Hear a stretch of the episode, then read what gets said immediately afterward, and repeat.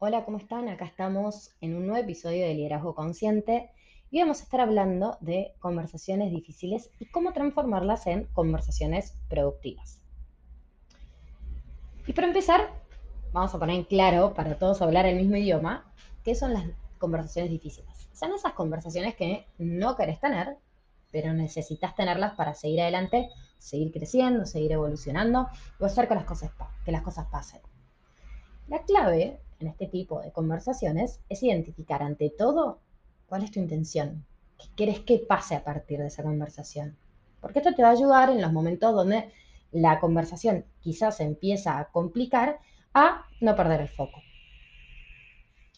Ahora, existen tres factores que hacen que una conversación, así en líneas generales, se transforme en una conversación difícil.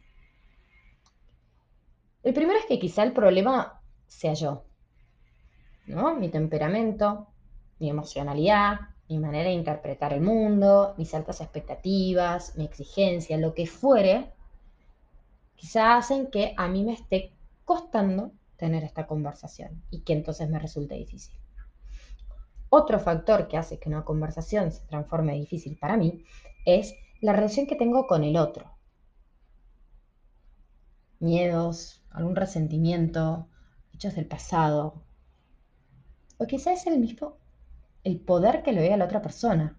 ¿no? Que, no, no, no necesariamente sea algo real, pero es el poder que yo le doy. Y esto me imposibilita tener la conversación que necesito tener. Y por último, el tercer factor es el contenido. Quizá hay una falta de información, una falta de claridad, falta de objetivos, el, el pedido que se realizó no fue concreto,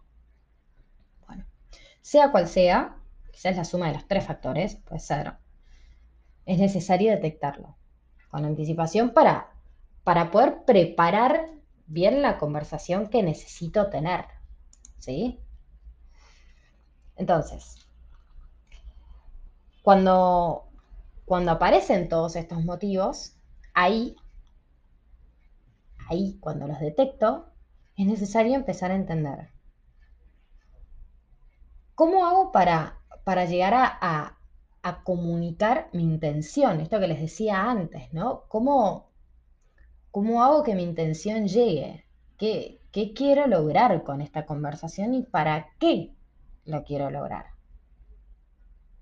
Y evitando levantar barreras defensivas. Porque es fundamental que cuando queremos tener una conversación difícil, evitemos cualquier comentario, gesto, palabra, mirada, para que se levante una barrera defensiva. ¿Sí? Y después, una vez que nosotros identificamos cuáles son los factores que a mí me hacen que esta conversación me cueste y cuál es la intención de la conversación que necesito tener, Em, es, necesario empezar a pensar y conectar con mis pensamientos, ¿no? Empezar a entender cuál es mi perspectiva, qué estoy suponiendo y qué no, cuáles son las conductas que necesito modificar y mantener. Y esto en el fondo, empezar a asumir todo esto, significa que en el fondo estoy asumiendo que ambas partes contribuimos al conflicto. Y cuando asumimos que ambas partes contribuimos al conflicto, entonces ahí tengo la posibilidad de hacer algo al respecto, porque si yo solo le tiro la responsabilidad al otro, no llego a ningún lado, no, no, nunca voy a poder hacerme cargo del, de, solucionar algo si yo no soy parte del problema. Cuando yo empiezo a asumirme responsable que ambos contribuimos es, un, es una manera de empezar a, abrir las puertas para tener esta conversación difícil. ¿sí?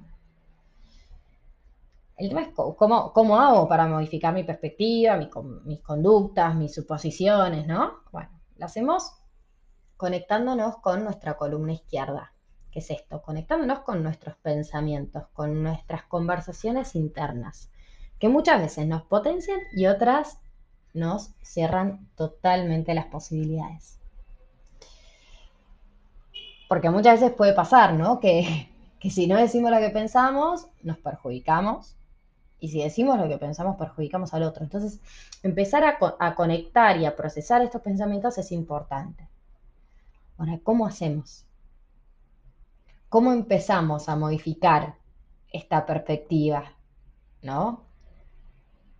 Y, como les digo, es empezar a, a conectar con cómo piensan. Por ejemplo, escribiéndolos, escribiendo esos pensamientos, ya moviliza, porque nos da la oportunidad de entender, de leerlos y reflexionar. Y a partir de esto aceptar que ambos contribuimos al conflicto. Y asumir la responsabilidad de cómo pienso, ¿no? ¿Cómo puedo contribuir a mejorar esta conversación a partir de lo que pienso? ¿Cómo puedo invitar a la otra que me diga la verdad? ¿Cómo puedo yo decirle mi verdad de una manera honesta y respetuosa? ¿Dónde me equivoqué yo?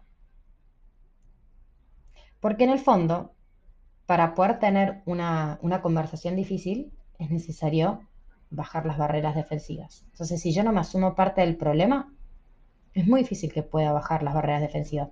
Y no lo de bajar las barreras defensivas, porque cuando alguien viene a decirnos algo, nos pasa a la mayoría de los seres humanos. Cuando alguien viene a decirnos algo que nos resulta incómodo, que nos duele, automáticamente nos ponemos a la defensiva, levantamos una pared, mural. El problema es que cuando se levanta esa pared, es muy difícil derribarla. Y es por eso que es tan importante evitar que se levanten estas barreras defensivas. Ahora, ¿cómo hacemos para que, se, para que no se levanten? ¿No? Bueno, acá les voy, a, les voy a dar algunas claves como para que puedan tenerlas en cuenta a la hora de, de tener una conversación difícil y prepararse antes. Antes que nada es tener humildad ontológica. ¿Qué significa esto? aceptar que, todos interpretamos el mundo de manera distinta. Yo no interpreto el mundo de la misma manera que vos. Si yo te pregunto que piensas en una pelota, la que sea, imagínatela, visualízala, ¿qué pelota es? Viviendo en Argentina, culturalmente, la mayoría me dice que es de fútbol. Yo pienso en una de tenis. Entonces, si yo empiezo una conversación difícil, por ejemplo, sin reconocer que tu manera de pensar en pelotas es de fútbol y la mía es de tenis, es muy difícil que podamos empezar a conversar. Porque reconocer nuestra manera de interpretar el mundo y la manera del otro nos va a ayudar a, a desplegar todo lo que lo dado, todo lo que tenemos y construir desde lo que no recibimos para lograr nuestros objetivos, para comprender que nadie tiene derecho especial sobre la verdad, que cada uno tiene su verdad. Entonces, cuando uno tiene una perspectiva diferente, todas son igualmente válidas. Entonces, empezar por, por pensar esto antes de tener la conversación es importantísimo. Quizá la otra persona no ve el mundo de la misma manera que yo. Pues es con empatía. ¿Qué es esto? No se trata de tener la bola de cristal acá y de adivinar cómo se siente la otra persona o cómo creo que se siente la otra persona, no. No, se trata de conectar, de sintonizar con el mundo interior de la otra persona. ¿De qué manera? Observando, escuchando y hasta preguntando. ¿Cómo estás? ¿Cómo venís con X cosa? ¿Qué te pareció tal otra? ¿Sí? Escuchar su tono de voz, mirarlo, cómo son sus gestos, sus posturas. Esto nos ayuda a conectar y esto se trata la empatía. Otra clave es generar apertura y confianza. ¿sí? Crear el espacio mostrando, mostrándonos vulnerables, admitiendo que necesitamos ayuda, que no sabemos cómo encarar esta situación, que nos resultaba difícil. Acercarnos primero, mostrarnos vulnerables, sinceros y a partir de eso escuchar al otro. ¿Sí? Después gestionar nuestras expectativas. Porque quizás ese objetivo que queremos lograr no se puede lograr, porque eh, lograrlo es el 100% del objetivo logrado, no depende el 100% de nosotros los resultados. Entonces, en una conversación difícil, lo mejor que podemos hacer es no ir con las expectativas de lograr el resultado, sino de qué aprendizaje podemos tener de todo esto.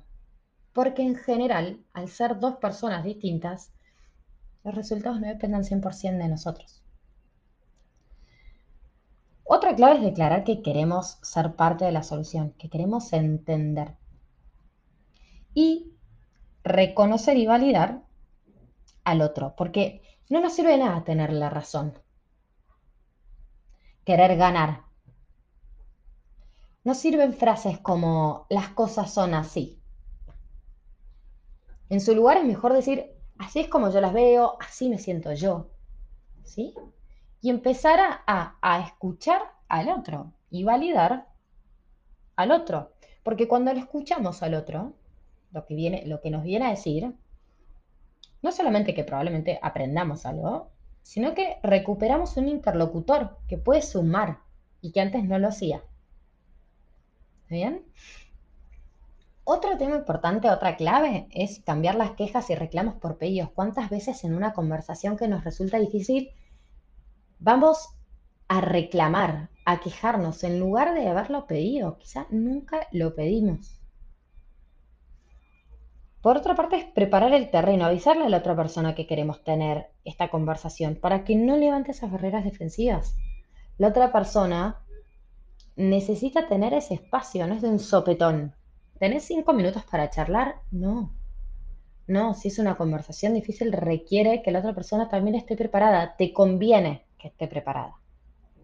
Emocionalmente que esté preparada.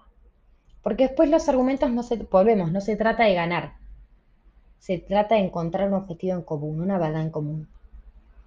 Encontrar un lugar apropiado, que tenga la intimidad suficiente si es que se puede. Estar tranquilos emocionalmente, mantener un tono calmo. Y después expresar nuestra verdad y ayudar al otro que pueda expresar la suya, ¿no? Expresar cómo veo las cosas, cómo me siento, cuál es mi opinión al respecto, los motivos para, para sumar, ¿sí? y a partir de eso ayudar al otro indagando, preguntándole, escuchándolo, mirando su lenguaje corporal para contribuir a encontrar cuál es la solución. Después, el tema de cuando alguien nos lastima, ¿no? En una conversación difícil, muchas veces cuando alguien nos lastima, ¿qué es lo que pasa? Nosotros damos por sentado que la otra persona sabe que nos lastimó. O, damos por sentado que lo hizo a propósito. En nuestra, en nuestra columna izquierda, en nuestros pensamientos, después cuando lo racionalizamos, quizá no. Y aceptar, en el fondo, que lo único que sabemos es nuestra interpretación, ¿sí? Y nuestra intención y desconocemos cuáles son las intenciones del otro. Solamente conocemos el impacto que tuvo en nosotros lo que el otro hizo. No sabemos cuáles fueron las intenciones del otro. Creemos que las conocemos, pero no las conocemos. Conocemos el impacto que tuvo en nosotros. Y lo mismo para el otro lado, cuando nosotros herimos a alguien, cuando lastimamos a alguien. ¿No? No, no. A ver, nosotros no conocemos cuál es el impacto que tuvo lo que dijimos, pero otra persona tampoco conoce cuál era nuestra intención, ¿no? Entonces, no se trata de, de pedir perdón diciendo que no era tu intención hacerlo sentir mal. Se trata de pedir perdón por el impacto que tuvo. No importa si no era tu intención o no, la otra persona se sintió mal. No es que no importa, agrega valor, sí, pero no, no, se borra con eso. Tenemos que asumir la responsabilidad de que nosotros también contribuimos al conflicto. Entonces, disculparnos por el impacto que tuvo lo que hicimos o lo que dijimos. Porque de esto se trata validar al otro, validar las emociones. Y esta es la clave para construir confianza. Bueno, espero que les haya gustado este episodio, que les haya servido, que hayan anotado lo que les haya resultado interesante y nos vemos, nos encontramos la próxima.